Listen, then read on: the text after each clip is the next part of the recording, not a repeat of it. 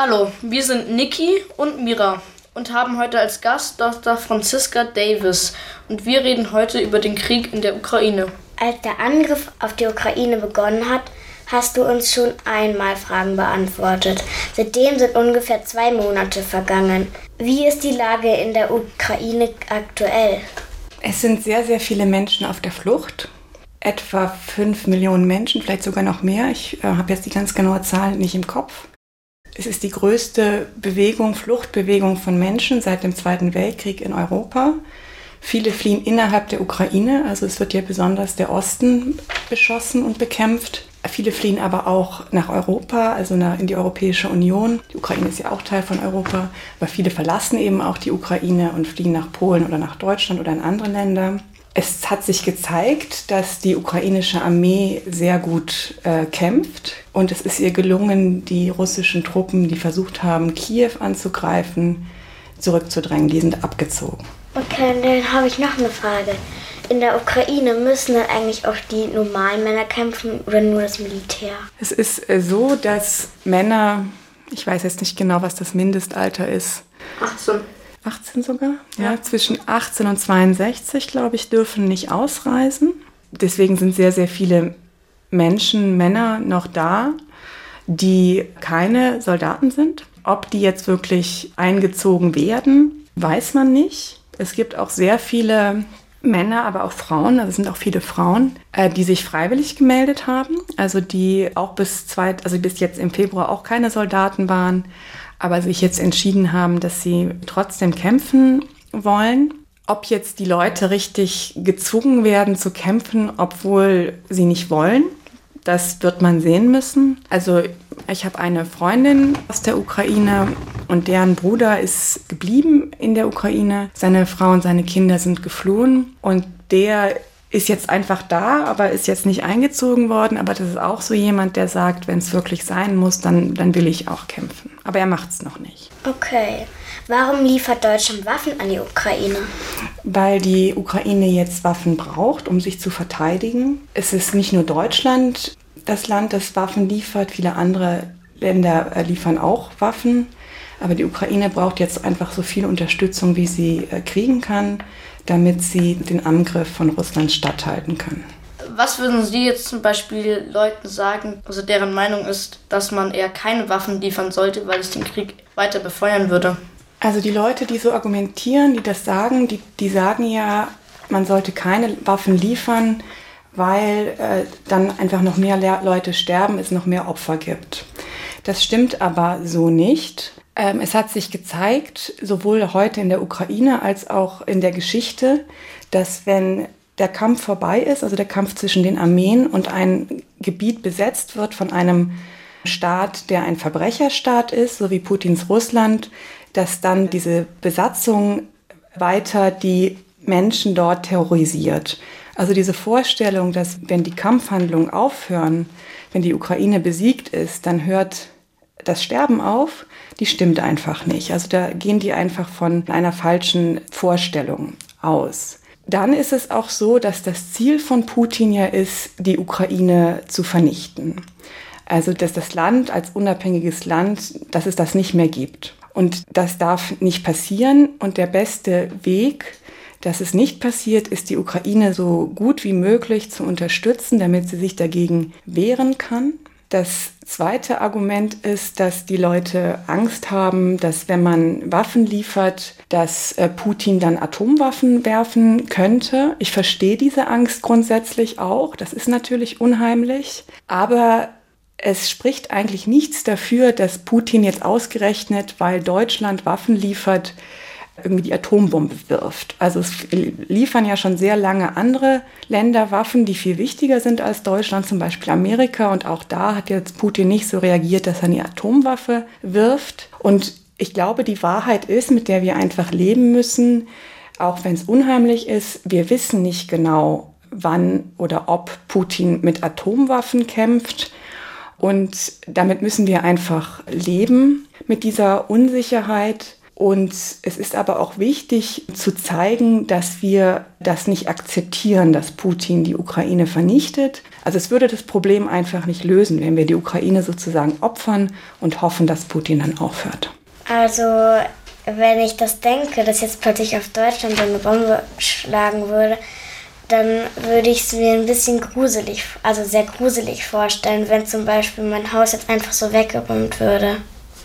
Ja, das verstehe ich auch. Das ist auch sehr unheimlich. Ich glaube nicht, dass das passieren wird. Also ich glaube, wenn er Atomwaffen einsetzt, dann wahrscheinlich eher gegen die Ukraine, wenn überhaupt. Aber das ist einfach eine Gefahr, mit der Menschen schon sehr lange leben. Die Atombombe gibt es ja schon sehr lange und es gibt sehr viele Länder, die Atombomben haben. Und wir müssen einfach versuchen zu lernen, damit zu leben, dass es diese Gefahr gibt und auch gerade deswegen ist es wichtig, dass wir Putin nicht das Gefühl geben, wenn man eine Atomwaffe hat, kann man einfach alles machen, was man will, weil die Leute haben ja Angst vor meiner Atomwaffe.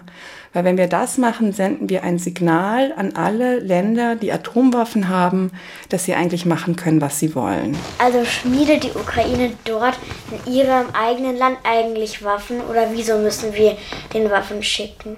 Also äh, es ist schon so, dass teilweise einfach auch die eigenen Waffen fehlen. Und dann ist die Ukraine angegriffen worden und erst da haben sie sozusagen richtig gemerkt, dass ihre Armee eigentlich in einem sehr schlechten Zustand ist und dass sie jetzt einfach Unterstützung brauchen. Und äh, da haben auch schon einige Länder angefangen äh, zu liefern. Aber man, man muss halt auch sehen, dass sie jetzt wirklich einer riesigen Militärmacht gegenüberstehen. Also Russland hat einfach sehr, sehr viel investiert in seine Armee.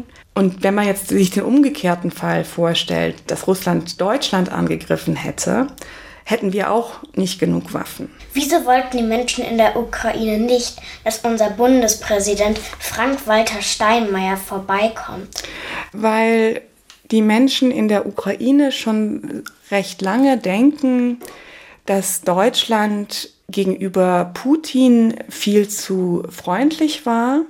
Also es ist ja so, dass der Krieg äh, Russlands gegen die Ukraine nicht jetzt erst angefangen hat. Der hat ja schon vor acht Jahren angefangen, als ähm, Putin die Krim eingenommen hat und dann im Donbass, äh, also im Osten der Ukraine, angefangen hat, seine Truppen dahin zu schicken, auch wenn er es nicht wirklich zugegeben hat, aber das war offensichtlich, dass das so ist. Und trotzdem haben sehr lange führende Politiker in Deutschland immer gesagt, ja, aber man muss irgendwie mit, mit Russland irgendwie zurechtkommen. Und es haben sogar Leute gesagt, man soll jetzt ähm, das mit der Krim vielleicht einfach akzeptieren. Also das hat Frank-Walter Steinmeier nicht gesagt, aber er war einer von denjenigen, die immer sehr stark gesagt haben, man muss, man muss mit Russland ähm, auskommen, man muss irgendwie auf die zugehen.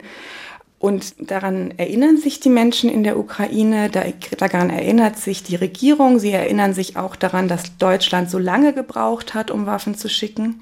Also andere Länder haben ja schon viel früher Waffen geschickt, Amerika, Großbritannien und Deutschland hat erst Waffen geschickt, als Russland wirklich angegriffen hat. Warum ist es wichtig, dass deutsche Politikerinnen in die Ukraine fahren, zum Beispiel auch der Bundeskanzler Olaf Scholz? Weil es äh, einfach auch darum geht, zu zeigen, dass man solidarisch ist, dass man an der Seite der Ukraine äh, steht.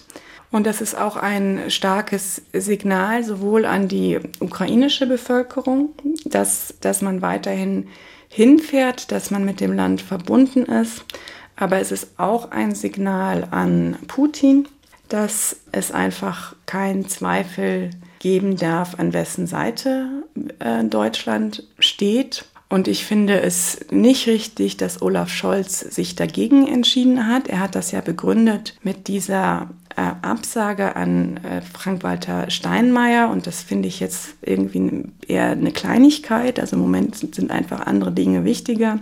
Und man muss ja auch noch sehen, dass dass diese, es war ja nicht so, dass ähm, Präsident Zelensky, also der ukrainische Präsident, sich vor die Kameras gestellt hat und gesagt hat, ich lade Frank-Walter Steinmeier aus. Es war so, dass das hinter den Kulissen passiert ist, dass irgendwie gesagt wurde, wir wollen kommen, alle zusammen mit Frank-Walter Steinmeier. Und dann hat Zelensky gesagt, nee, lieber, lieber ohne Steinmeier. Und die Bild-Zeitung hat davon Wind bekommen und hat das dann veröffentlicht.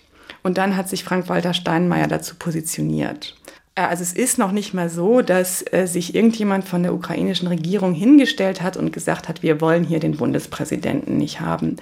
Und äh, im Angesichts dessen finde ich das ein bisschen kleinlich, äh, dass man sich jetzt so darüber aufregt. Warum wird jetzt bei uns in Deutschland so vieles teurer? Also ich wüsste jetzt zum Beispiel halt Getreide, weil ja Russland und Ukraine Top 2 Getreidelieferer sind. Mhm. Dann, ich glaube, also Öl und Gas, weil es halt hauptsächlich ähm, aus Russland geliefert wird. Aber gibt es da noch irgendwelche anderen Gründe? Eigentlich hast du das schon sehr gut zusammengefasst. Es ist auch natürlich schon so, dass wir es auch in Deutschland merken. Äh, aber man muss auch sehen, dass gerade was das Getreide angeht, die viel schlimmer betroffenen Staaten äh, die armen Länder in der Welt sind. Also das ist ein Krieg, der in gewisser Weise die ganze Welt betrifft. Deutschland bekommt ja immer noch Öl und Gas von Russland. Also wir bezahlen Putin, also ich glaube, das waren schon sehr, sehr viele Milliarden Euro seit Kriegsbeginn, mhm. die dann in Putins Kriegskasse bekommen. Also wann ungefähr schätzen Sie, können wir von Gas, unabhängig von Gas und Öl sein, weil es ist ja zurzeit schon in Deutschland eine Planung für ein Ölembargo. Also offenbar ist es so, dass man von Öl überraschend schnell und unabhängig äh, sein kann. Gas wird wohl länger dauern, aber inzwischen ist es auch so, dass am Anfang Deutschland sich ja gesträubt hat gegen dieses Öl- und Gasembargo, inzwischen aber das unterstützt. Wir wissen jetzt zwar nicht genau, ob das sofort dazu führen wird, dass die Kriegskasse in äh, Russland zusammenbricht, aber es ist eine Möglichkeit und wir müssen einfach alles versuchen, äh, um die Wahrscheinlichkeit zu erhöhen, dass Putin den Krieg nicht weiterführen kann. Und dass das so weit gekommen ist, ist eben auch eine Folge davon, dass schon seit sehr langer Zeit die Regierung in Deutschland diese Abhängigkeit von ähm, russischen Rohstoffen ausgebaut wurde. Und das ist ein großer Fehler gewesen und den muss man jetzt möglichst schnell korrigieren. Okay, und jetzt habe ich noch eine Frage, mhm. eine kleine. Also ist dann eigentlich jetzt Russland am Gewinnen oder? Also das ist sehr schwer zu sagen. Also es gab ganz viele Leute, die gedacht haben, wenn Russland angreift, dann ist innerhalb von wenigen Tagen fällt dann Kiew, ist dann also die Hauptstadt der Ukraine besetzt von Russland und die Ukraine hat verloren. Das haben auch Leute gedacht, die sich gut auskennen mit Waffen und Militär und Armee und so weiter. Und jetzt zeigt sich, dass das nicht so ist. Also die russische Armee ist längst nicht so gut, wie viele Leute gedacht haben. Die ukrainische Armee ist äh, sehr, sehr viel besser, als Leute gedacht haben. Das heißt, äh, dass es eigentlich jetzt schon so ist, dass das, äh, was vermutet wurde, dass, dass die Ukraine eigentlich einfach absolut keine Chance hat, das stimmt offenbar nicht. Also es gibt eine Chance. Was jetzt immer noch unwahrscheinlich ist, ist, dass die Ukraine so richtig siegt. Ja, also dass, sie, dass es ihr wirklich gelingt, die russischen Truppen komplett von ihrem Territorium zu vertreiben. Das ist immer noch unwahrscheinlich. Wie gesagt, ich kenne mich nicht so gut aus mit Waffen, aber ich lese das bei Leuten, die sich gut auskennen, die sagen, was aber schon realistisch ist, ist, dass es äh, der Ukraine gelingt, die russischen Truppen wieder so weit zurückzudrängen, dass man wieder die Situation hat, wie sie am 24. Februar war vor dem Angriff. Dann tschüss, danke für das Interview und ja. Ja, gerne. Danke für eure Fragen. Schönen Tag noch. Danke ebenso.